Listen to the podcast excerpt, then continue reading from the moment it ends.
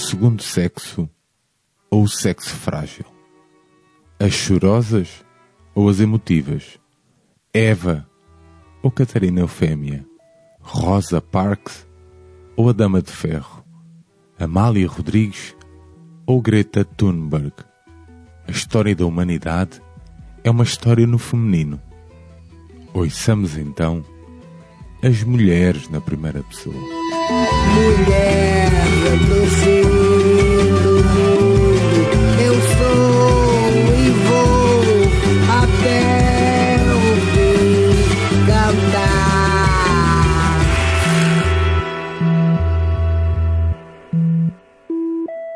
Bem-vindos a mais um dossiê especial. Desta vez vamos ouvir as mulheres. Do feminismo à misoginia, das cotas à igualdade. Temos connosco hoje Alexandra Santos. Alexandra tirou serviço social na Universidade Católica e depois mestrado em género, sexualidade e teoria queer na, na Universidade de Leeds. Desde então tem sido voluntária, investigadora e ativista. Faz parte da direção da Clube SAF, Associação pelos Direitos das Lésbicas, e da INMUN, Instituto da Mulher Negra em Portugal, a que se junta a investigação na Universidade de Coimbra. Atualmente é de, és de uma, uma das vozes mais importantes do ativismo feminismo em Portugal. Bem-vinda, Alexa. Olá.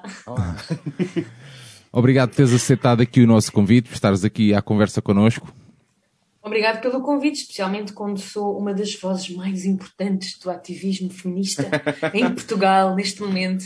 É, Não é assim que eu me vejo, é mas é claro, mas é quando alguém te pomposo, diz é assim- pomposo. Pá, É foi pomposo, chegou-me aos ouvidos de pessoas que era uma das pessoas que nós precisávamos de ouvir sobre isto. Que, pá, por isso, Obrigada, obrigada. entrando, entrando já, já a matar e tentando tornar a coisa. Vamos tentar fazer este caminho entre coisas um pouco mais pesadas, teóricas e outros momentos mais práticos. Um, e olhando para, para os tempos que estamos a viver, eu, eu diria que hum, um dos problemas maiores que se vive nestas questões dos movimentos sociais e políticos que visam a, a desigualdade é que têm que des- desconstruir o status quo, não é? Ah, o que é o normal e esse, e esse perigo dessa expressão normal, quer seja uma questão de raça, de género, etc. Ah, Ouve-se muitas vezes, por exemplo, coisas como vocês não querem igualdade, querem ser machistas, mas ao contrário. Como é que achas que se pode evitar esta bipolarização nestes tempos que estão mais extremados do que nunca? Essa é a pergunta para um milhão, não é? Se alguém tivesse a resposta. Ah, mas aqui eu acho, que, eu acho que é muito importante perceber que se nós temos a, a- dificuldade de falar sobre um assunto é porque normalmente, ou muitas vezes, isso significa que existe algum problema com esse assunto. E quando a nossa primeira reação, quando alguém diz ah, ah, a igualdade entre homens e mulheres é ah, mas vocês querem é ter mais direitos, pá, isso tem de fazer questionar, não é? Então, mas porquê é, que, porquê é que essa é a nossa primeira resposta a isto?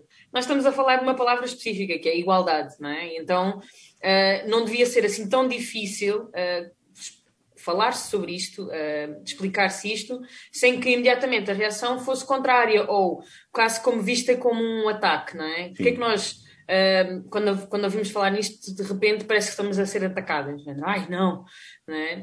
Mas eu acho que tem muito a ver com o facto de que ahm, quando se pensa em feminismo, pensa-se muita- muitas vezes que as mulheres odeiam os homens e que por causa disso, então, ahm, tem que significar que elas querem o extermínio de toda a raça masculina deste mundo, Ahm, que não é verdade, não é?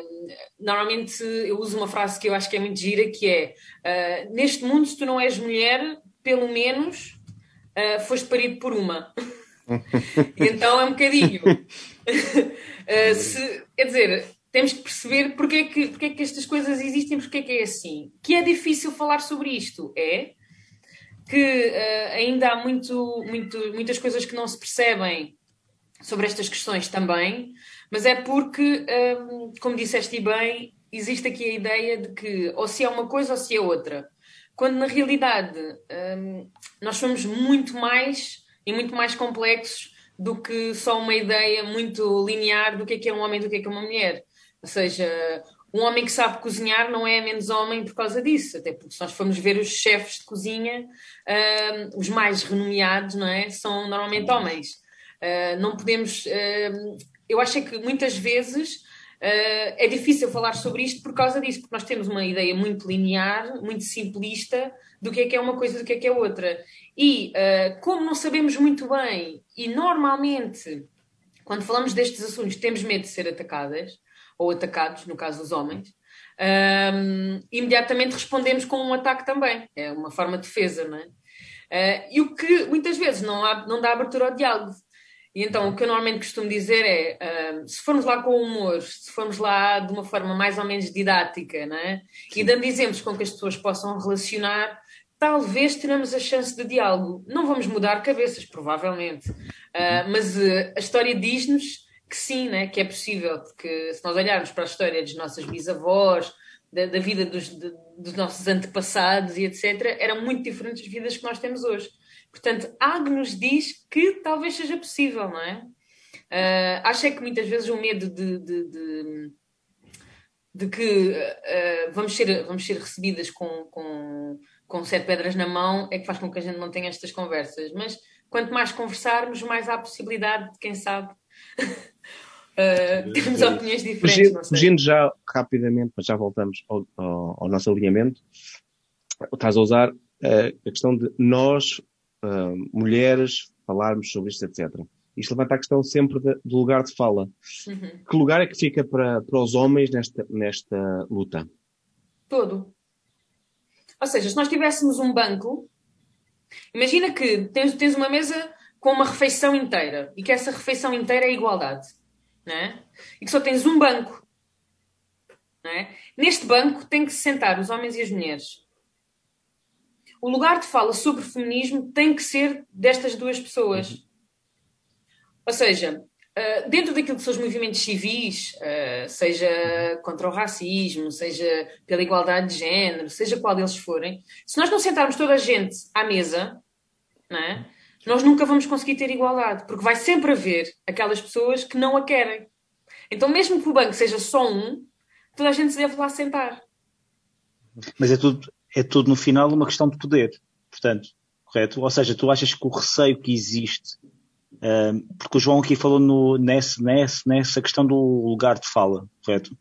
E muitas vezes também há uma crítica que é muito feita, que é quando, quando, quando normalmente estes, estes temas tipo, são, são, são abordados, e nós aqui somos aqui este, esse, esse, esse exemplo, esses temas normalmente, por vezes, e devido também a uma questão de sociedade patriarcal, etc, etc, são abordados pelos homens e não pelas próprias pessoas que, que sofrem dessas questões, eh, uhum. digamos uhum. assim.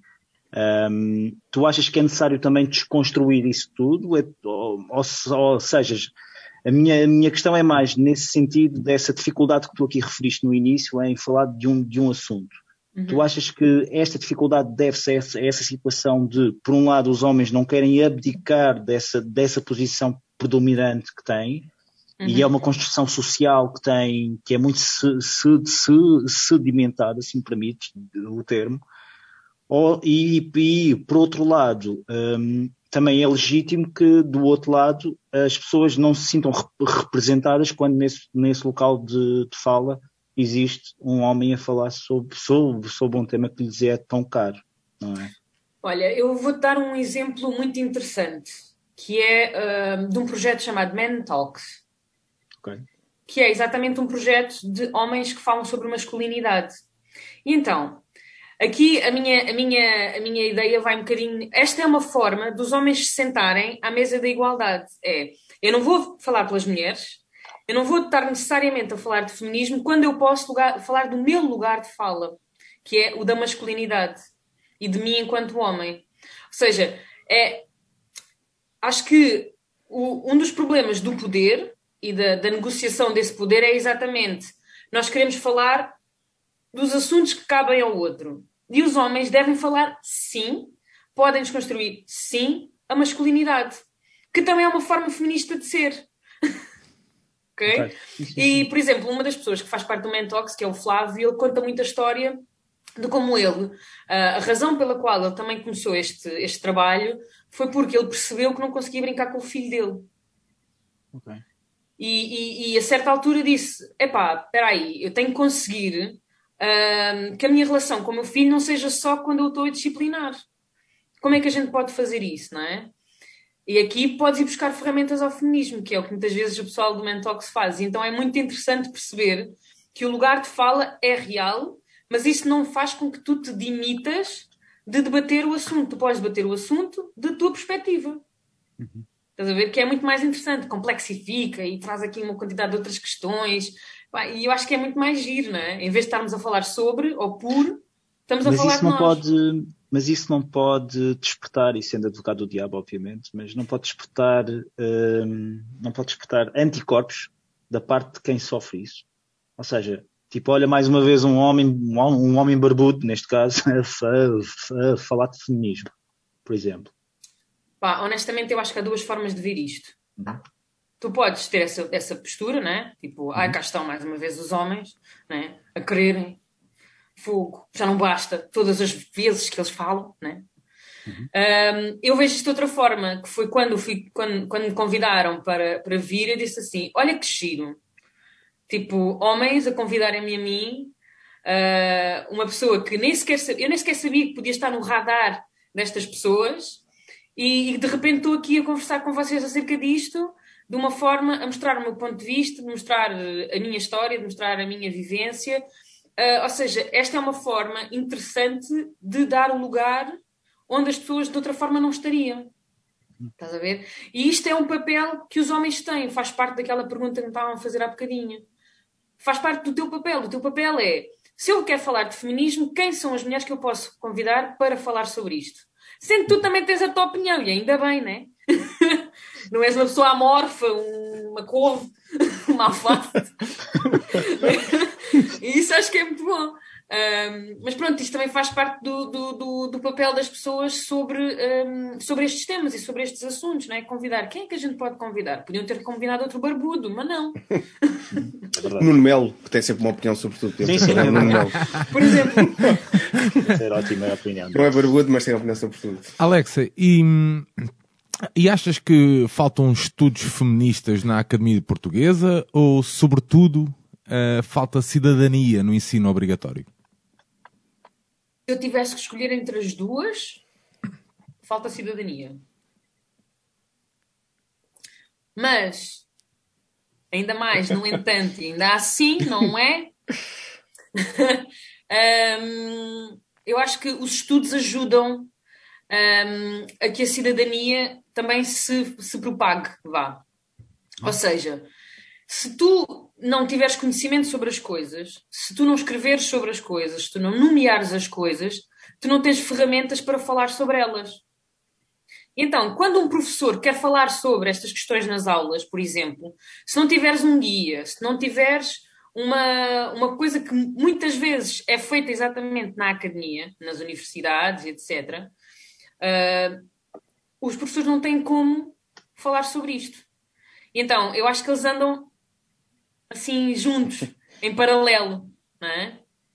Um, mas acho que é muito importante que um, se formem professores cada vez mais para que em todas as aulas uh, se discuta a cidadania, não só como uma disciplina, mas assim, acontece uma, uma, coisa na aula, a gente para tudo e vamos falar sobre cidadania. Uhum. Ou seja, não é um currículo obrigatório, é uma prática obrigatória. Porque é mais fácil controlar o conteúdo de uma disciplina e, e definir Tem isso nome, do que estar dependente da percepção de cada professor do que é que é ou não um problema que necessita de conversa. Não? É? Quando temos visto até, estes. Até porque pode ser sempre relativo de, de, de professor para professor. Pois, porque temos apanhado agora uma série de casos de professores universitários com, com tiradas machistas, homofóbicas, tudo mais, e, e olhando para a teoria, estaríamos a falar das pessoas que mais estudaram, que têm uma, uma bagagem, e no entanto têm comportamentos muito pouco cívicos e muito pouco modernos ou, ou retirados, são, podiam ser professores da Universidade de Coimbra do século XVI, mas não. São, não os haverá também no secundário? Ou... Claro que há, é isso, é óbvio que há, tem que haver, não é? Essa capacidade de, de perceberem que estão a, a lidar e que estão a dar exemplos a miúdos pode ser um problema, não é? Não, não achas que é muito mais grave neste, neste, neste nível de ensino do que no, no ensino superior, por exemplo? Acho que é um nível em que não se fala, ou melhor, ou não se olha tanto a isso, talvez. Um, mas Uhum. pronto. é- Não sei qual é a opinião da, também- da Alexa. da Alexa, talvez seja.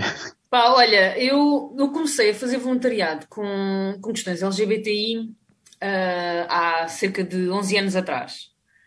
E comecei exatamente do projeto de educação da Rede Execo. Aquele projeto que há, um- há uns tempos atrás, mais ou menos há dois anos, foi, foi criticado pelo CDS porque estávamos a levar a doutrina do género para as escolas, não é? Portanto, esse. Eu fui voluntária nesse projeto. E nós falávamos, ou seja, eh, já há mais ou menos uma década que eu falo com, com crianças e jovens sobre estas questões de orientação sexual, identidade de género, expressão de género e etc. O que é que eu acho que é muito interessante? Acho que, por um lado, os professores são aqueles que nos abrem as, as portas, porque este trabalho é feito por associações da sociedade civil, não é?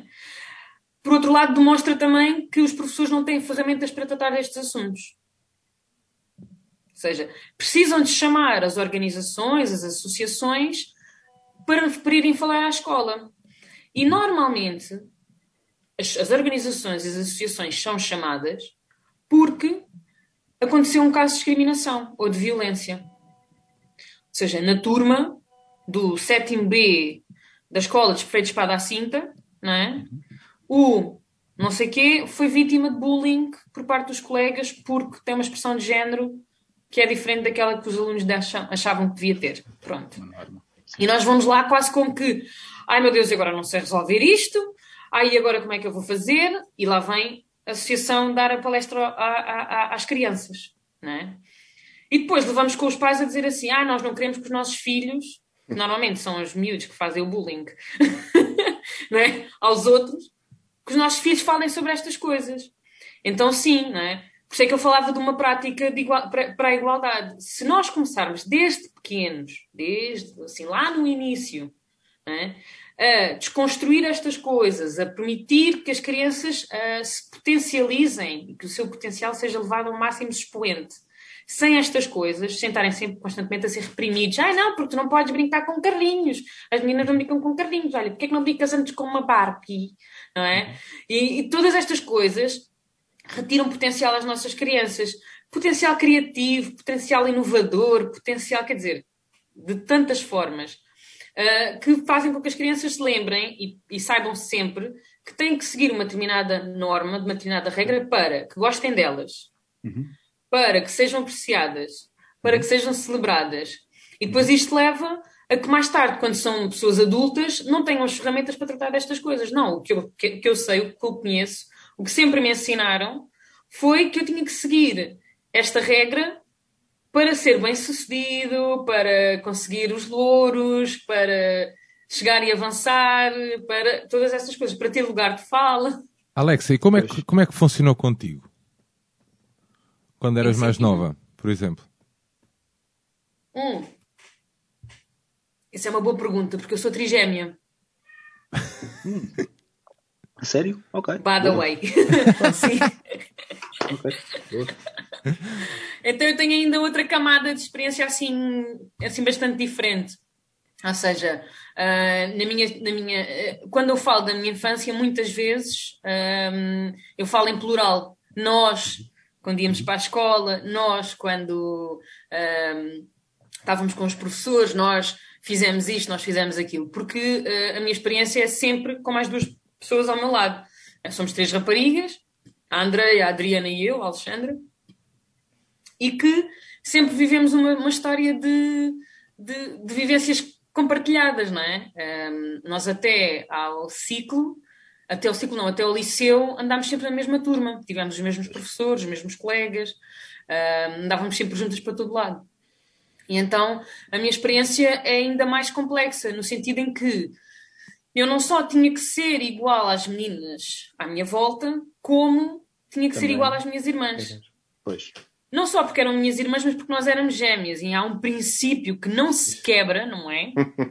que os gêmeos são iguais, gostam das mesmas Pois. coisas, fazem das mesmas Sim, sim, coisas, não é? E então eu costumo dizer que a minha luta pela minha identidade começou ainda mais tarde do que aquilo que. ah, pode, pode acontecer com outras, com outras pessoas. Se tivesses que escolher ali, escolher não, de, de, de, de nos explicar ali um, um timing em, na tua infância em que tu, tu, infância, adolescência, onde tu começas a até perceber, até perceber uh, que idade é que mais ou menos já estava na faculdade. Ah, ok. okay. já estava na, na faculdade. Existe um nome muito, muito complexo para isto um, que se chama heteronormatividade e cisnormatividade. Não é? Uhum. Okay. São duas palavras assim, boeda grandes e boeda feias. Parece uhum. assim um palavrão, não é? Sabes quando tu chegas ao pé de uma pessoa e dizes então é o seu filho, se o seu filho fosse uh, homo sapiens, como é que seria? Ai não, nunca, não é? É o mesmo que estas palavras, não é? É o mesmo que estas palavras. Chegares ao pé de, um, de uma criança, de uma pessoa e dizes então e se o seu filho for heteronormativo, como é que seria? Ai não, nunca na vida. Pronto, é igual. São palavras difíceis, mas que querem dizer o quê? Que nós somos ensinadas a ser heteros uhum. e cisgênero, ou seja, que nos identifiquemos com o género que nos é dado à nascença, uhum. uh, desde sempre. E isso é que é fixe, isso é que é bom, isso é que deve ser.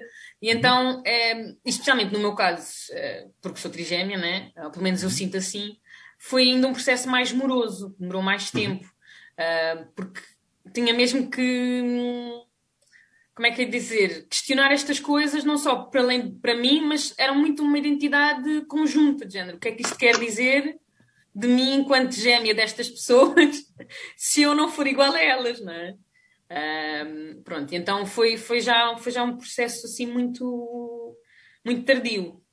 Mas eu pego, eu por acaso pego, pego nisso uh, para, para voltar à questão também da escola mesmo. Uhum. Porque, porque o ser humano, por norma, é, é conservador, não é? E, é, e a própria existência da escola uh, destina-se a formar um cidadão novo, digamos assim, um cidadão para a sua vida adulta. E esse, e esse cidadão é, é formado consoante normas e, e, valores que passam e que vão sendo gerados por uma, por uma dada su, su, sociedade, que muitas vezes retroalimenta-se de mitos e de, e de, e de questões passadas que foram transmitidas por, por, por geração, não é? Uhum. E chegamos a este estado em que temos uma sociedade que é claramente patriarcal, não é? Os homens têm um poder e têm um e estão por cima, digamos assim, não é? É uma sociedade si, si, si género, conforme tu aí bem explicaste, não é? Tu és tu és, uh, tu és educado quase que de uma forma binária, digamos assim, uh, indicando que essa que é a norma, não é? E, e a minha questão é essa: é possível derrubar, ou seja, é possível incluir todos estes padrões de inc, inc, inc, inclusividade numa, numa sociedade e ao mesmo tempo pre, pre, preservar os, os valores da mesma, ou não? A questão é que os valores desta sociedade não são iguais como eram no século XX, e no século XIX, e no século XVI, e no século XV. É nós precisamos sempre de uma ordem, né? até para, para a nossa sobrevivência. Nós temos que catalogar coisas para conseguir responder às mesmas. Né? Eu preciso de saber qual é que é o teu género para eu perceber como é que eu uh, faço contigo, não é? Dou-te um passo bem, dou-te um beijinho, uh, quer dizer, as normas da, da forma como nós uh, convivemos umas com as outras e uns com os outros uh, têm a ver com este conhecimento, não é? Eu preciso de te catalogar imediatamente, seja de uma forma binária ou não, para eu saber como é que eu trato contigo, não é? Não sabendo isto, é o caos. É? Como é que eu me posiciono em relação a ti e como é que eu me posiciono a mim mesmo? Como é que eu construo a minha identidade sem ser em oposição àquilo que existe, não é? Então é muito, muito, muito complexo. Agora, a questão aqui é porquê estes valores e não outros? Sim. Porquê a binaridade e não mas, a não binaridade? Mas não receias que, por exemplo, nós estávamos aqui a falar da questão das escolas. Uhum. Um, tu ao incluires, e isto aqui novamente sendo advogado do diabo, eu tenho que indicar sempre isto, não é? Mas, uh, tu não, não achas que é normal os pais ou certos pais serem tão, tão avessos e tão conservadores a essa questão? Porque claro. Para uma questão de sobrevivência, ou seja, por uma questão de proteção e de sobrevivência, eles, eles receiam que os filhos possam sofrer Sim, sim, mas os pais, os professores, toda a gente, não é? Quer dizer, sim, sim, sim. a razão pela qual a professora vai tirar o carrinho da mão da menina e lhe entrega uma Barbie é exatamente uhum. pensando que ela tem que se adaptar à sociedade como ela é. Alexa, desculpa, uh, ah, desculpa lá, porque é que uma professora liga para o encarregado de educação uh, a dizer que a filha de 15 anos uh, está aos beijinhos com outra, com outra, com outra menina. Isso, isso faz-me confusão, não consigo entender isso. Yeah. Mas vem um bocadinho com, do, isso aconteceu, isso aconteceu, isso aconteceu com um, um antigo funcionário lá, um antigo colega de trabalho. Uhum. Um, pá, e, e, esse tal meu colega saiu desalmado do, do local um, Pá, e pronto, aquilo descambou, depois bateu na filha e o, os outros pais bateram na, na outra menina. Pá, isto foi. Estamos em 2021, portanto foi em 2020, não é? Que horror, a sério. Pá, não consigo compreender. Eu, eu, sério, eu preciso mesmo. Eu, eu, porque eu. Um, Está tudo errado nessa, nessa fotografia. Eu, tudo. Pá, já nem vou falar dos pais. Pronto. A minha questão é: o que é que a escola porque é que a escola tem que ligar para o pai? Uh, percebes? Sim. Pior é que percebo. Pá, é, que, que eu, isto, isto aconteceu aqui, pronto, pá, comigo, comigo, pronto, sim, sim, sim. comigo, próximo de ti, próximo de mim, e eu, eu não, consigo, pá, não consigo, pá, depois não consegui, pá, oh, fulano, mano, tu, isto está tudo errado, meu. Está tudo errado, está mesmo tudo errado. Desde a escola aos pais. está ah, tudo quer errado. Dizer, eu, eu, essas miúdas viverem ela, em casa ela, destes, destes pais. Ele mudou de, ela mudou de escola. Pois. Estás a ver? Ela, Sim, porque tipo, isso cura a homossexualidade, não é? Nós vivemos, exatamente, nós vivemos aqui num bairro social, estás a ver? Pá, e pronto, a miúda andava aqui na escola e Pá, foi para umas para Sim, mas é quer dizer, ou seja, isto é, isto é independentemente de, de, de classe social ou de, quer dizer, sim, sim, sim. Uh, a escola achava que estava a fazer bem a informar os pais, não é? Uhum. Seja qual for o, o, desfecho que quisesse, seja dizer uh, esta, esta pessoa precisa de, de, de acompanhamento no sentido de afirmativo, não é? Ou até num sentido de castrador do género. Este pai precisa de saber porque esta miúda não pode fazer isto na escola. E a gente não sabe qual é que é a intuição da escola. Agora, hum, eu acho que isto mostra exatamente o que nós estamos aqui a falar, não é? É que estes pais, uh, porque, primeira, tu, se continuares assim, não vais ter futuro, um futuro bom, não é? Depois, defraudas completamente as expectativas destes pais Deus. em relação a ti, né?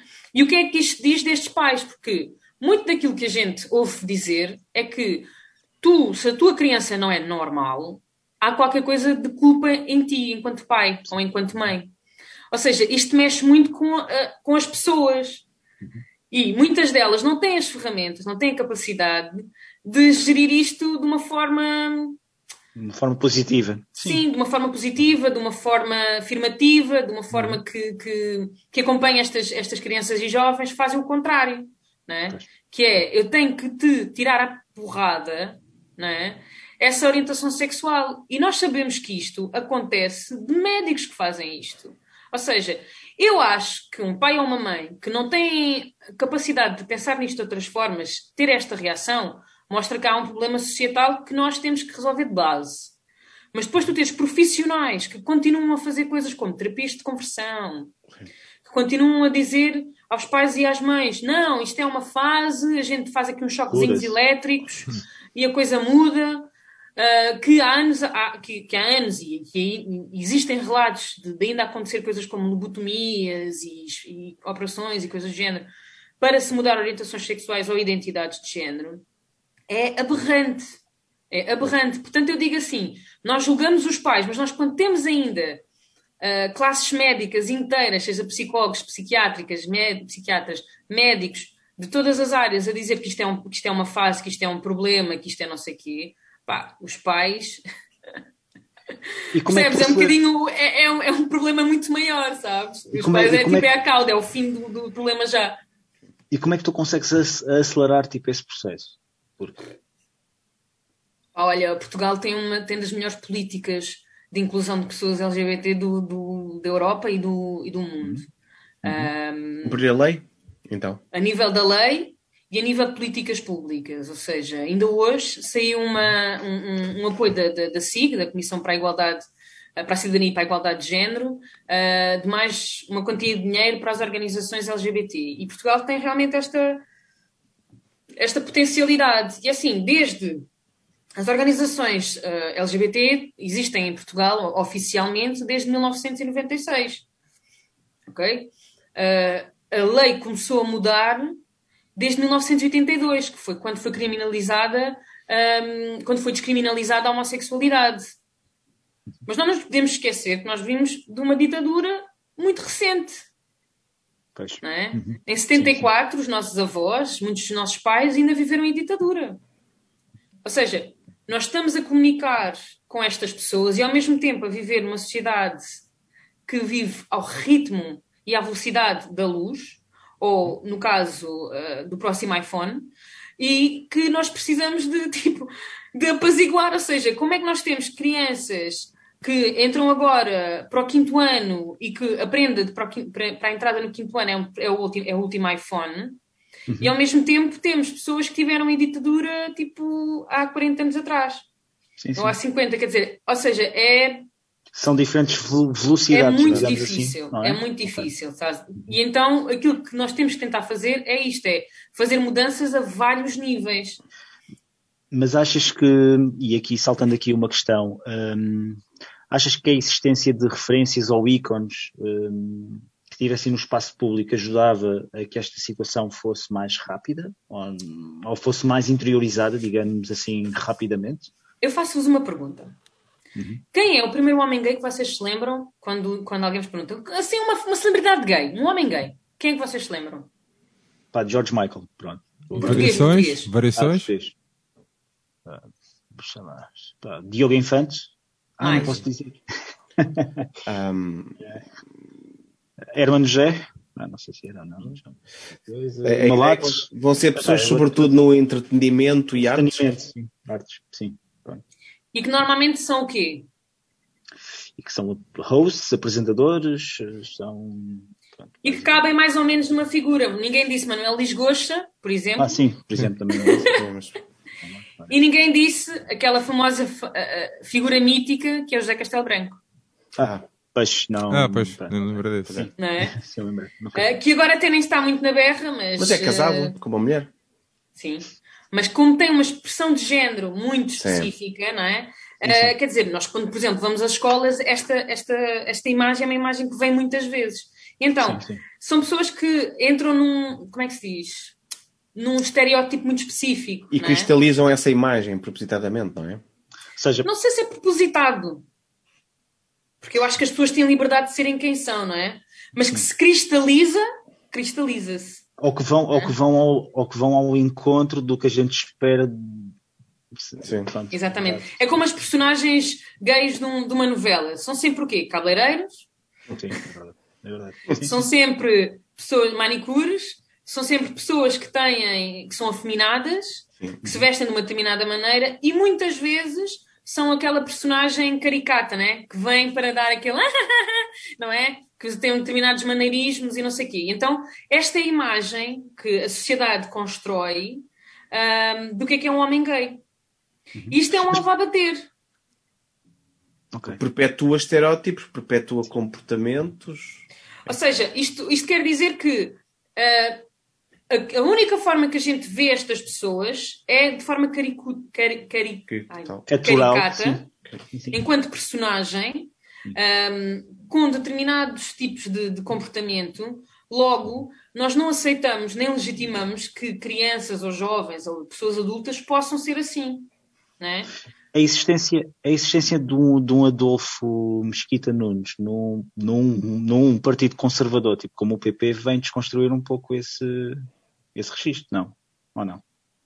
Sim, não. Ok. Sim, não. Uh, porque, ao mesmo tempo, vem-te dizer que só, só, só podem existir pessoas LGBT, ou no caso homens gays, que nós estamos a falar neste momento, uhum. se viverem uma, de, de, uma determinada forma. Okay. É? Uh, há, uns, há, uns, tempos atrás popularizou-se a, a, a, frase recatada e do lar, não é? E aqui é exatamente a mesma coisa, ou seja, desde que seja no recato do lar, entre quatro paredes, desde que ninguém saiba, vocês estão à vontade. Mas isto é o quê de liberdade? Pois. Pouco, não é? Então eu acho que é, são os dois extremos, não é? É um, tu dizeres podes ser uh, o cómico, o apresentador de televisão com um casaco berrante, uhum. ou podes ser a bicha recatada que está em casa, dentro de quatro paredes, e é só. Quando as pessoas são uma diversidade de coisas uh, que, que, não, que não entra aqui. Então é um bocadinho também isto que é. Nós respeitamos as pessoas porque estão no entretenimento, e é só, ou então tem que ser tipo o oposto completo uh, para, terem, para terem direito ao respeito. Uhum. É? E... e isto é muito complexo, é muito difícil. E, e regressando aqui um pouco aqui ao feminismo, quando existe esse existe um duplo preconceito quando és homossexual e, e mulher, neste caso, sente-se esse, esse peso ou não? Numa sociedade patriarcal como, como, Epá, sim. A nossa? Sim, sim. Porque hum, todos os homens fantasiam, e, e eu convido a vocês e, e, e todas as, todos os homens que nos estão a ver, a ouvir, no caso, uh, que, que pensem nisto, quer dizer, quais é que são as suas fantasias sexuais. E elas muitas vezes incluem duas mulheres. Não toda a gente, claro, mas muitas sim, sim. vezes incluem. Então, numa lista de 10, esta está lá. também é muito também é muito reproduzida pela, pela própria indústria porno. E... Exatamente, exatamente, exatamente. E então há aqui este, este problema que é, enquanto lésbica. Tu, tu, este, é-te permitida a identidade lésbica desde que seja para proveito okay. de um homem heterossexual que está do outro lado a bater uma punheta. Pois, pois. pois. Ok? E, e, isto, isto é muito redutor da vida, da vida de, de, de, mulheres que têm relações com mulheres, não é? Quer dizer, uh, uh, tanto que tu, muitas vezes em pornografia, vês duas mulheres uh, lindíssimas, quer dizer, o padrão de beleza, sim, não é? Sim, sim, grandes, sim, mama, grandes mamas, a fazer penetração com aquelas unhas do tamanho, tipo, sabes lá do quê? Tipo, e é do género, ai, só, de, só, só de pensar nisto até falta um bocadinho ar, mas isto para dizer que Uh, isto para dizer que há, um, há, depois um duplo, uma dupla discriminação neste sentido, em que não só porque é de género, um homem gay é tudo aquilo que um homem não quer ser, ou que é ensinado a não querer ser. Uma mulher lésbica é tudo o que um homem deseja, no uhum. sentido de, de, de, de fantasia. Ou seja, claro que, ou seja, a única forma de tu existires, enquanto a tua identidade ou a tua orientação sexual, é sempre, sempre em comparação com aquilo que é o que o homem quer, ou que o homem portanto, deseja, ou que o homem quer ser. Portanto, portanto nesta luta, o expectável ou o, ou, ou o desejável é que apareçam referências que fujam um pouco a essa norma. Posso exemplo, deduzir isso? Ok. Por exemplo, essa é uma das formas. E quais são, okay. e quais são é as, as, referências, já agora aproveitando, quais são as referências um, ou até os momentos que, que, as pessoas que nos ouvem têm de conhecer para compreender também a luta um, feminista? Olha, eu, uh, para quem não me conhece, eu sou uma pessoa de 30 e mais anos, uh, filha de mãe cabo-verdiana, já nascida em Portugal, portanto não sou branca, e sou uma pessoa lésbica, sou uma pessoa que não se identifica necessariamente com o rótulo de mulher, ou pelo menos não com a construção de mulher que nós temos, e uh, por isso as minhas referências uh, têm muito a ver com esta vivência. Por exemplo, acho que é muito importante qualquer pessoa que queira pensar um bocadinho na forma como eu me posiciono no mundo, que leia uma Judith Butler, por exemplo, que é uma mulher que nos anos 90 fala sobre o género enquanto performance, ou seja, enquanto uma coisa que tu, um, ah, dependendo do sítio onde tu estás, utilizas dela de formas diferentes. Por exemplo, tu não és o mesmo homem quando estás no bar com os teus amigos, uh, nem quando estás em casa com a tua mulher ou num jantar de família com os sogros. Uh, ou seja, tu vais mudando um bocadinho a tua forma de estar dependendo do teu contexto. E isto é para qualquer pessoa, não é? Então, quando a gente vem com, aqui com ideias muito estanques e muito certas e concretas, tu, pensando neste exemplo só, já começas, epá, realmente não sou assim tão estanque, né? Tipo, em casa da minha sogra, quem manda é ela, por exemplo. E eu acho que isso é muito, é muito interessante para nós pensarmos sobre isto. Então, a Judith Butler, para mim, é um, é um exemplo interessante para, para pensarmos. Mas depois, por exemplo, juntando aqui outra questão que eu acho que é muito importante, que é uh, a questão do colonialismo e do, do, racismo, e portanto, para mim é muito importante ler, por exemplo, a Grada Quilomba e as Memórias de uma Plantação, que eu acho que nos ajuda depois Exatamente, nos ajuda, nos ajuda muito a, a, repensar aqui um bocadinho no porquê que nós temos estes padrões de beleza, porquê que nós achamos as coisas desta maneira, porquê que nós continuamos a, a, a, dizer determinadas coisas da forma como dizemos e a achar que as pessoas se devem posicionar da forma como se posicionam. Não só uhum. para as questões de raça, mas para tantas questões. Depois, todas estas coisas do racismo, do colonialismo, de, dos papéis de género, prespassam-se umas às outras e interseccionam-se aqui de várias maneiras, não é? E, e, já agora, e saltando aqui, aqui o alinhamento, aqui algumas questões, nós tínhamos precisamente essa, essa questão. Não será, não será essa inter, interseccionalidade um, um problema? Ou seja, ao criar os grupos e subgrupos e hum, não pode haver uma perca de noção do que é que é o, o, o objetivo global ou geral, digamos assim. Então, vou já dizer que essa é a leitura errada da interseccionalidade. Ok. Uhum. Essa é a forma errada de olhar para a interseccionalidade. A interseccionalidade não é aqui dizer assim, espera, que há aqui uma lista de opressões que quanto mais tu tiveres, mais oprimido tu és. Uhum. Não é isto que é interseccionalidade. E é isto que muitas vezes pensam que é interseccionalidade. E o bom e o, bonito da interseccionalidade é que diz exatamente o, o contrário, não diria que é exatamente o contrário, mas complexifica essa ideia. O que a interseccionalidade nos vem a oferecer é uma forma de olhar para as pessoas como um todo. Ou seja, eu não sou só uma mulher que não é branca, filha de pessoa imigrante, que e um conjunto disso tudo. Eu costumo chamar isto tipo o nosso bolo de interseccionalidade. Então, eu não sou as fatias do bolo, que é isto da mulher, mais nananã, mais nananã, e quanto mais me forem tirando, menos bolo fica. Eu sou os ingredientes do bolo. Okay. Ou seja, uhum. eu sou os ovos, o açúcar, a farinha, etc. Isto é que faz quem eu sou. Mesmo que me digam, mesmo que alguém venha dizer assim, ah não, mas uh, tu não és bem uma mulher, eu sei bem o ovo que eu levei. Então eu sei bem o que é que eu sou de mulher, não é? Eu sei bem o que é que eu sou de negra. Eu sei bem o que é que sou. Pronto. Então aqui a interseccionalidade vem-nos permitir olhar para isto de forma mais complexa. Ou seja, dizer que eu não sou uma soma do todo, eu sou isto tudo. Okay. E a interseção destas coisas todas na sociedade e nos contextos onde eu vivo. Está bem? Ok. Ou seja, ou seja, uma abordagem talvez não seja isto aqui extrapolando e posso estar aqui errado. Um, por exemplo, uma abordagem muito francesa que tenta eliminar cada cada grupo ou, ou, cada secção, etc, etc. E Portugal também segue um pouco isso. A questão dos censos, tipo, por exemplo, é um pouco isso também. Uhum. E, e, eu, e então tu, tu estás aqui a dizer é que tens que, que, que valorizar esse pequeno, esse pequeno ou, ou, ou esses pequenos quês que te compõem a ti, digamos assim, cada um deles. Assim, pronto. Porque eu acho que, que, eu acho que é isto, é tipo, quando eu falo sobre a minha negritude, eu não deixo de ser mulher quando falo da minha negritude. Ok. Uhum. Quando eu falo de ser mulher, eu não deixo de ser uma mulher negra. Uhum.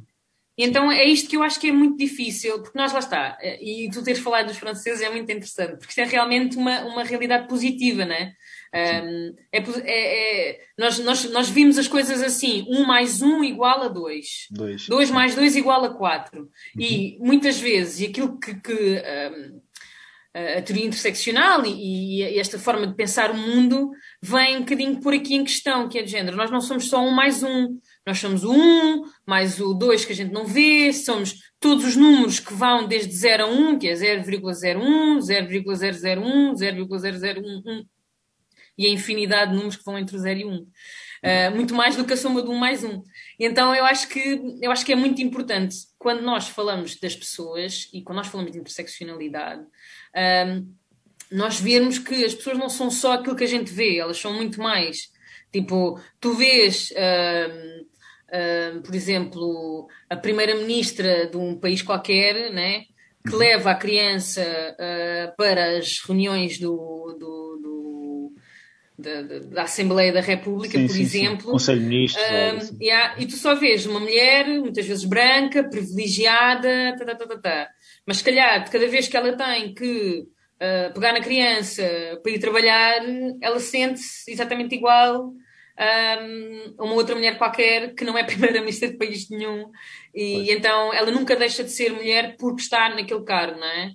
Um, e então eu acho que é muito que é muito isto, o que ajuda-nos depois a fazer outras coisas que o feminismo também nos ensina, que é a empatia, a sororidade, ou seja, uh, nós, nós conseguirmos uh, pôr-nos no- nos, no- nos pés do outro, nos sapatos do outro, um, conseguir entender que uh, para se fazer a mudança nós temos que mudar as ferramentas que nós utilizamos, temos que perceber que o sistema uh, uh, opera de uma determinada forma Uh, que a única forma de, de o mudar é, é, é, é indo à base, uh, é sendo radicais, uh, ok, aqui um bocadinho entre a Audre Lorde e, e a Angela Sim, sim, sim. Davis, que nos dão um bocadinho estas ferramentas para pensar sobre o feminismo desta maneira, porque, porque é isto, não é? Quer dizer, é, mais uma vez, nós temos sempre a tendência para simplificar e Ok. para categorizar as coisas de uma forma que a gente consiga entender.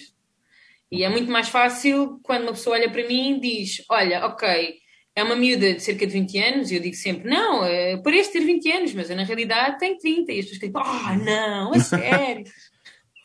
mas pronto, ou seja, o ser percepcionada como uma pessoa de 20 anos que eh, se veste de uma determinada forma, que fala de uma determinada maneira, já me mete num determinado local, independentemente Um de onde eu vá. Pronto. Sim, já me rotula de uma determinada forma. Portanto, muitas vezes eu ouço assim: A sério, Alexandra, tu és lésbica? Mas tu não pareces lésbica. Então, por falar dessas percepções, o que é que dirias, e sendo uma pergunta simplista, que tem sido mais complicado, que sofreste mais em Portugal? Ser mulher, ser negra, ser lésbica, ser ativista? O que é que te tem trazido mais dissabores? Ser essas coisas todas juntas. Não dá para dissociar, é isso. Ser essas coisas todas juntas. Mas é pá, para, para, se calhar para, para haver uma noção, é assim, eu quando, quando andava na escola, a gente éramos tratadas por preta 1, preta 2 e preta 3. Ui, ok. Pronto. E nós nem tínhamos noção de que isto era racismo. ok. Isto era uma Racismo forma de racismo. Óbvio. Porque e, e nenhuma das pessoas que dizia isso, hoje provavelmente continua a achar que isso é racismo. Sim, sim, sim, sim, sim. Ah, E eu lembro-me, e, e- e ainda no outro dia foi muito engraçado. A minha mãe é cake designer, passa publicidade numa, numa, numa empresa ah, em Lolé chamada Lolé Doce, e ela é incrível, ela é literalmente incrível. Ela é uma self-made woman que basicamente passou de não ter onde, onde cair morta, literalmente, de quase ter morrido de uma pneumonia com 16 anos, uh, por não ter dinheiro para nada, uh, de conhecer o meu pai, porque foi o gajo que mais dinheiro deu para ela quando estava, para ela poder ir para o hospital tratar-se. Um, há uma, há uma mulher que hoje em dia tipo, é cake designer, faz tipo 30 por uma linha, e num destes, num, num- numa das formações em que ela foi, ah, ela conheceu assim outras pessoas e, e- e no outro dia conheci uma das senhoras que tinha feito um curso com ela. E ela diz assim: Ah, tu és a filha da Sara. E eu, sim. A Sara dos bolos. Eu, sim, sou eu. E ela diz assim: Ah, pá, nunca mais me esqueço que o e-mail da tua mãe era mãe das pretas. ok, ok. Ou seja, nós como era preta 1, preta 2, preta 3, isto para nós era tão comum, nós temos, mãe, vamos fazer o teu e-mail. E o teu e-mail só pode ser mãe das pretas. Não é?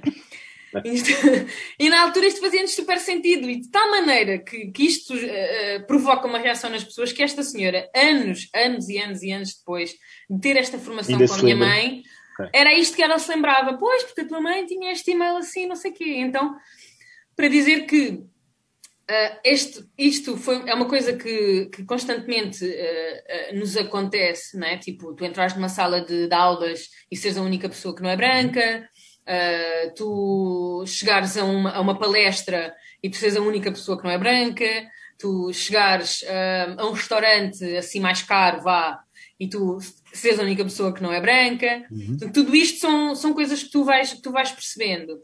E depois também vais percebendo outras coisas. Por exemplo, nesta intersecção, eu a andar no Recio, em Lisboa, a ser abordada por um, por um senhor que me pergunta se eu não quero ir com ele para um quarto que ele mantém para fazer um serviço. Tipo, literalmente a andar na rua, né? Que é que, como é que te chamas? De onde é que vens? Uh, eu tenho um quarto ali, não sei aonde, não queres vir comigo? E as pessoas dizem assim: Ah, mas estava vestida de uma determinada forma. Estava, como visto todos os dias, de calças de ganga, t-shirt, mochila às costas. Está eternamente É. a culpa para o outro lado. Aquele, sim, sim, Certo? sim, sim. Mas depois também há outras questões, que é, por exemplo, se eu estou com uma companheira, ou com, com a minha namorada, ou com a pessoa com quem eu estou, na rua a mostrar afeto, quantas e quantas e quantas vezes, não é? Hum, eu sou vítima de assédio de alguém que me diz ou, ou ah, que fixe e não sei o quê, não querem, não querem ah, vir comigo, a gente tem que combinar, também posso juntar, queria muito dar um beijinho a vocês duas, vocês são lindas, não, não, não. Uma, não é? Segunda, e esta foi tipo talvez uma das experiências que mais medo me meteu na vida, que foi eu estar com uma mulher, sentadas, perto do bairro alto, às tipo seis da tarde, de um dia de semana, sentadas assim nas escadas, felizes da vida, de um, de um- de um- de um edifício na rua. Não estávamos aos beijos, não estávamos mãos dadas. ah, estava assim, sentada ao lado dela, a falar de forma que, que eu acredito que tenha Carinhosa, sido lida íntima, vá, Sim. pela pessoa que, que nos abordou. Mas para uma moto, tipo, todo terreno, aquelas com umas, umas, umas rodas muito altas, à nossa frente, e um, um homem com. Tava, ele, ele tinha o capacete e tinha outro capacete na mão. E neste momento ele saca, sai da moto e começa, suas putas, não sei o quê, o caralho, o que é que vocês acham que estão a fazer? Não, não, não. A ameaçar-nos com o capacete. Né? Pois. Isto, tipo, em Lisboa, que supostamente é cidade quase da União Europeia, que é mais LGBT friendly, né? Ah, no bairro Alto, que é um sítio que é considerado também super friendly, ah, e, e isto acontece-nos assim às seis da tarde, Pois. mas com várias pessoas na rua a ver e, não ninguém. Reagir. faz nada. Ninguém, tipo, nem o senhor que está no segundo andar do prédio, nem o homem do restaurante que, que, que é logo ali, tipo, duas portas abaixo. Ninguém, toda a gente fica assim a ver. Então e agora? Não, não vais bater? Não vais bater? Como é que é? Né? E é quase como se fosse, era quase preciso que, aquele, que aquela pessoa tivesse-nos agredido fisicamente para tipo, obter haver alguma reação. reação. E nisto, quer dizer, estas são duas, duas formas de assédio muito específico. É? Ahm, isto, e depois é isto, não é? Quando tu não és branca, depois tens esta coisa, não é? Que é, suas putas do caralho, o que é que vocês estão a fazer? Tu, sua preta de merda, Pois, pois. não é? Sim, sim. Ou seja, é, é, é nisto que a gente diz que, que, que a interseção das identidades e a forma como as pessoas nos leem e nos veem ah, depois leva a que as pessoas se posicionem em relação a nós. Ah, e, e é um bocadinho esta coisa: o que é que tu fazes, né? Dizes alguma coisa, ah, fazes alguma coisa, tentas não ser agredida, sais da situação e se a pessoa te, persegue. Depois é isto, não é? Há- acontece muito, tipo, aquele gajo que te viu no bar uh, com a tua namorada, tu vais apanhar o metro e aquela pessoa segue-te até casa, Pois, não é? pois, pois. pois. Pronto para te agarrar num canto e te violar. Sim, sim. Sim, sim. Isto são histórias que já aconteceram, tipo... E aconteceram a todas. Sim, sim. Quase Yeah, eu tenho uma amiga minha que isso aconteceu, tipo, sim. depois de uma festa de- da, da marcha, Sim, sim. né? Da marcha LGBT, que é, que é seguida até, até, no caso até era local de trabalho, que ela trabalhava à noite a, a- ajudar idosos, ah, como auxiliar, e à porta do trabalho um gajo sai, tipo, agarra contra uma parede e quase, quase, quase que a viola, estás a ver? Pá, e, e todas estas coisas são coisas que são muito específicas e tipo, e tu vais dizer assim, ah, mas a tua amiga era, era toda feminina. Não, a minha amiga até tem o cabelo rapado e veste como um rapaz de 12 anos. Pois, pois sim, sim, sim. Não Era uma é- mulher a ser mulher. Apenas. Alexa, há bocado falávamos também de, de referências e, e perguntávamos, perguntei-te sobre eh, referências, isto para te dizer o quê? Achas que o, o, o mundo do futebol e, e- e o desporto em si pode ter esse papel de exemplo Uh, Veja-se o caso, por exemplo, da, jogador, da, da luta das jogadoras tanto nos Estados Unidos como no Brasil, têm sido muito ativas. Tu achas que o desporto ou o futebol uh, podem ter esse papel? Sem dúvida. Sem dúvida, sem dúvida. Primeiro porque eu acho que é uma parte fundamental da vida de muitas pessoas, se não de todas.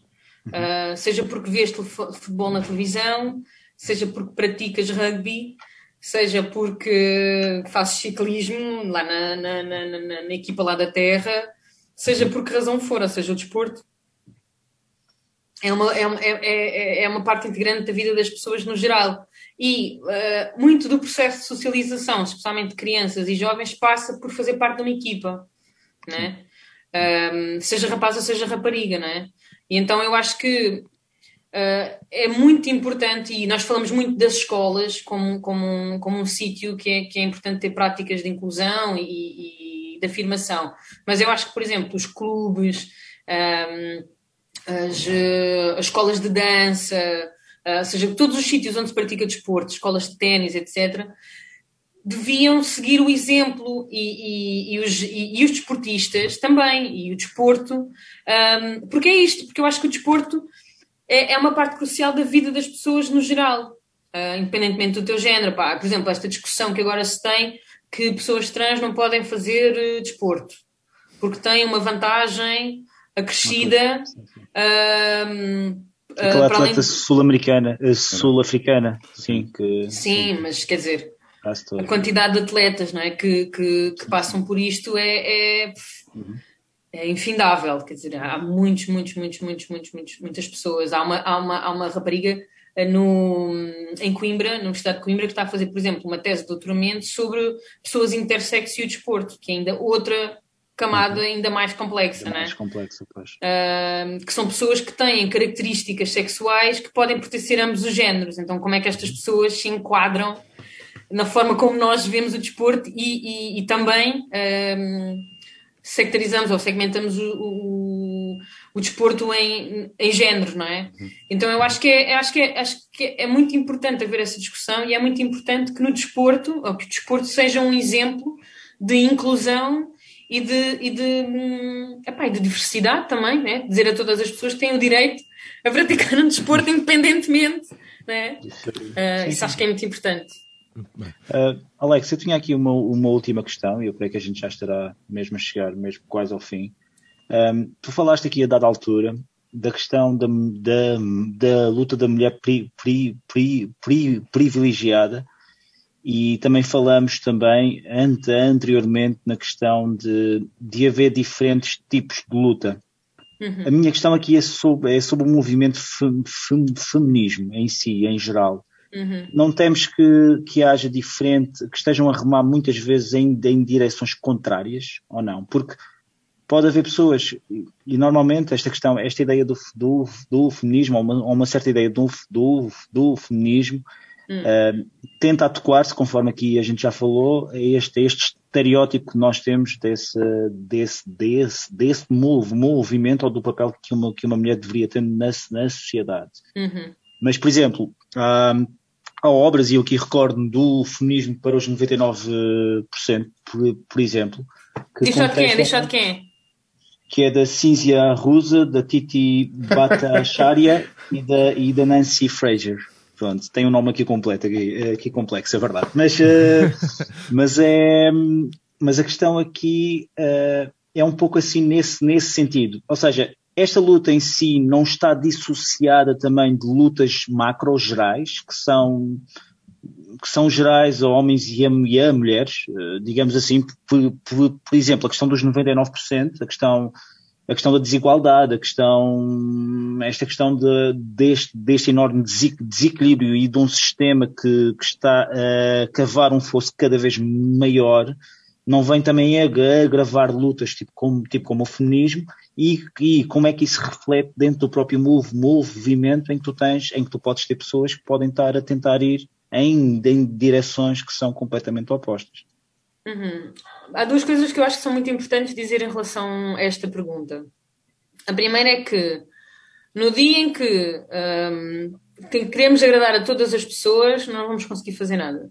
Okay. Porque, como costuma dizer, nem Jesus Agradou a todos.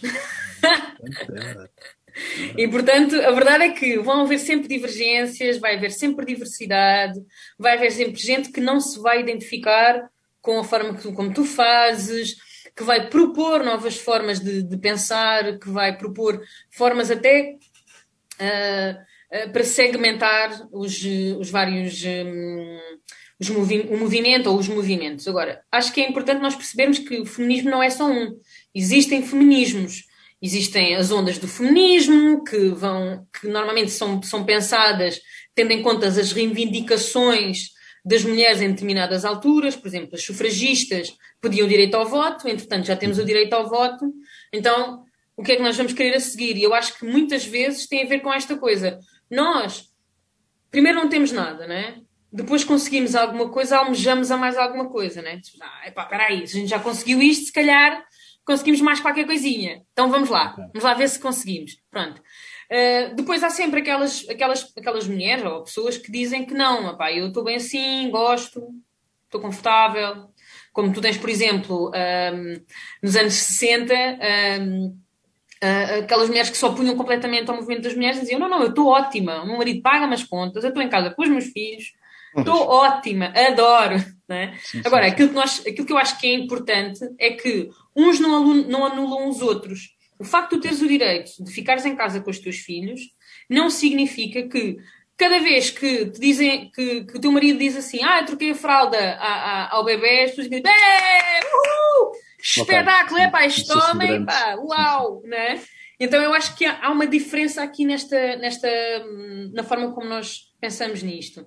Depois acho que toda a gente tem a ganhar com a igualdade. Toda a gente. No dia em que nós somos todos iguais, como se isso alguma vez fosse acontecer, não é? Mas a gente, a gente acredita, a gente acredita, vá. Uh, mas se, se isso acontecesse, toda a gente ficava a ganhar. Porque não são só as mulheres que têm que uh, fazer o papel da mulher. Os homens também têm que fazer, fazer o papel do homem. E eu acho que o, o, o interessante dos feminismos, ou o interessante destes movimentos, é exatamente que quando as mulheres ganham, ou quando as minorias ganham, é, é, existe, existe sempre mais liberdade para todas as pessoas. E isto é que eu acho que é interessante, é que quando dizem assim, ah, porque quando a gente fala nestas coisas, nós não estamos a falar de, de, de assuntos maiores. Mas a verdade é que a gente comatando as, as, eh, as necessidades da minoria, nós estamos a dar mais direito de todas as pessoas. Sim, sim. E isto é interessante, porque, imagina, uma família, uh, isto eu acho que é sempre muito engraçado a gente pensar nisto, uma família em que não há ninguém LGBT, por exemplo, não há nenhuma lésbica, não há nenhum gay, ninguém, se, ninguém, ninguém se, se, se identifica como trans ou, ou, ou, ou é trans, nada. Entretanto, um, este casal, vamos chamar-lhe assim, vai, vai, vai, vai ao hospital porque andam a tentar engravidar há bem de tempo e não conseguem. Então, pá, tanto ela, tanto, tanto ela como ele vão fazer testes. E de repente percebe-se que um, o uh, homem uh, tem um, um ovário. Okay. Ou seja, tem um pênis, mas que lá por dentro tem também um órgão reprodutor feminino, por exemplo. Certo? Como as pessoas intersexo não, ou uh, pessoas com características sexuais não são tidas nem achadas na legislação, pois, o que é que tu não. fazes? E o que é que este homem faz com o facto de saber que tem um órgão reprodutor dentro uhum. dele? Né?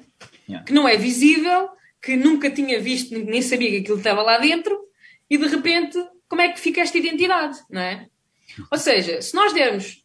Ou, ou seja, o que eu quero dizer é. Nós não sabemos quando é que e de que forma é que as questões que são assoladas pela minoria vão chegar também à maioria.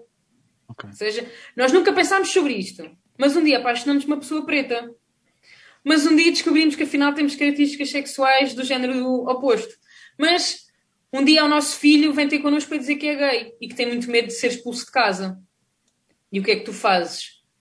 E era muito mais fácil se tu toda a vida tivesses falado sobre estes assuntos se tu soubesses uh, gerir e, e, e, e, o que fazer quando estas coisas acontecem, do que nunca ouvi falar, não faço ideia, oh meu Deus, o que é que isto quer dizer? Sim. E fechaste. é? Sim. Uma última pergunta, então, para terminar isto. De resposta hum, eh, fechada QB. As cotas são um mal necessário? Opa, se me perguntares sim. Se me perguntares sim. E eu vou dizer muito, muito rapidamente porquê. Porque hum, elas vêm responder a, um- a uma, uma desigualdade sistémica que de outra forma não permite meter as pessoas nos sítios. Agora, o que é que eu tenho receio? É que a implementação dessas cotas hum, faça com que hum, as pessoas deixem de fazer parte dos cargos, ah, ou seja, estejam lá só como, Pela cota, como número. bibelô. Fazer é? número. Sim, Pronto. sim.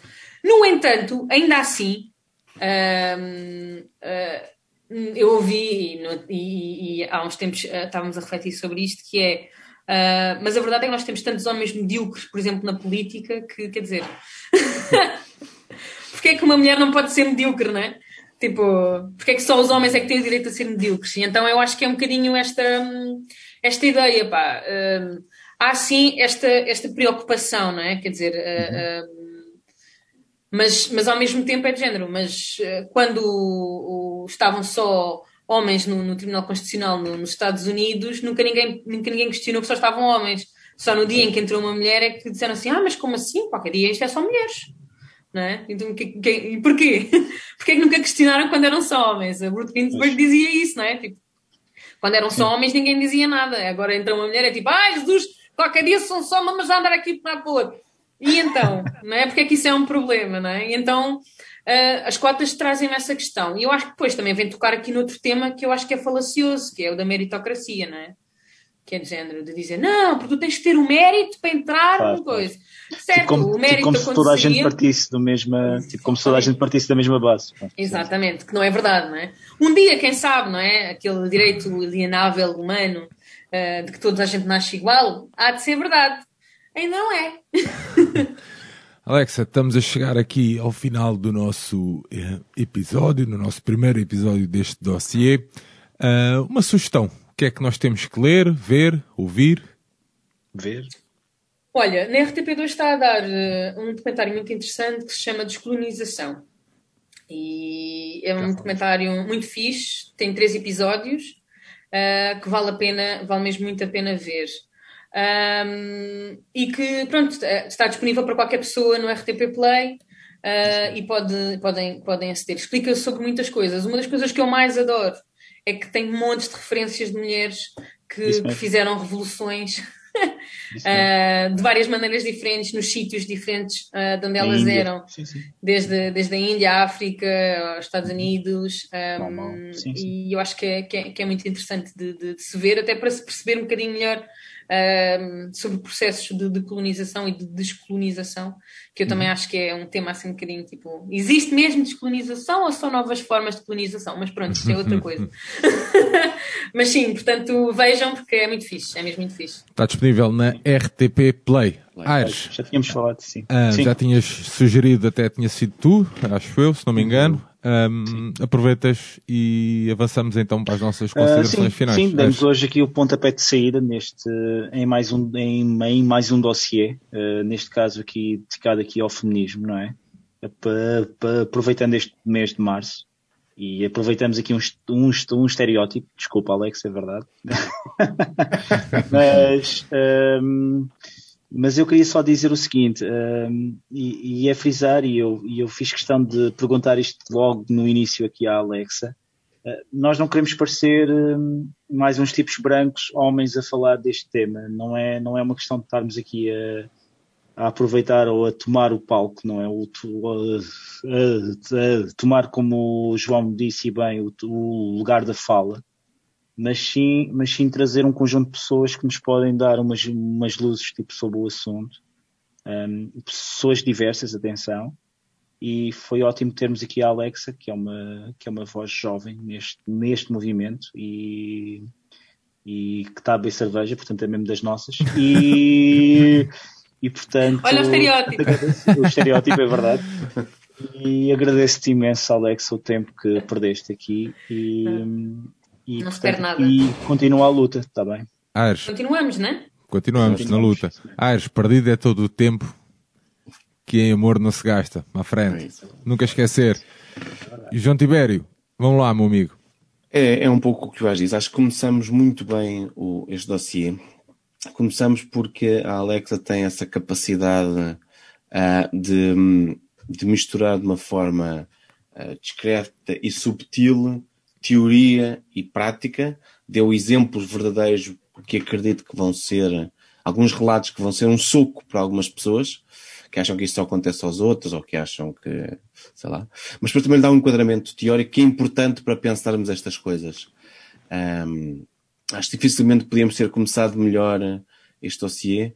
Queremos, e, e foi falado, e temos esta ideia há bastante tempo, eh, eu não sei se o anterior dossiê chegou a toda a gente que devia chegar, mas sei que recebemos alguns elogios, alguns comentários de surpresa, porque de repente deram por si a pensar sobre coisas que não estão habituados a pensar.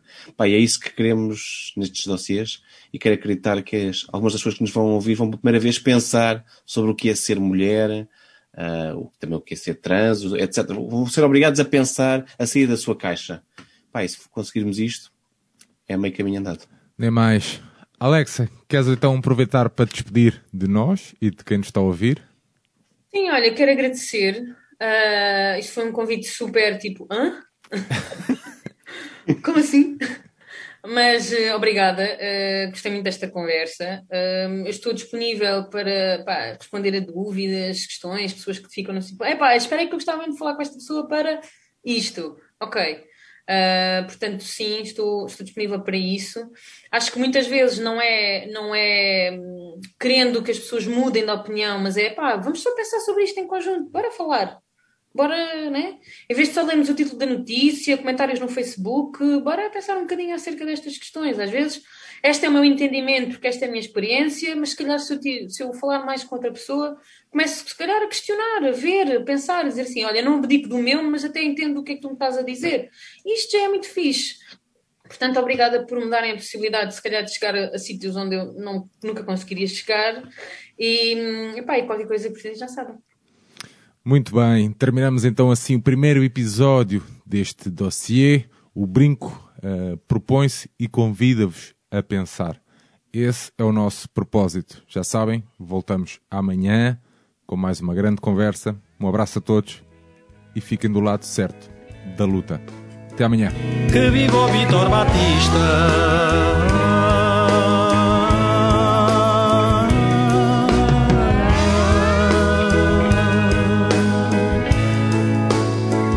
Que viva o Vitor Batista!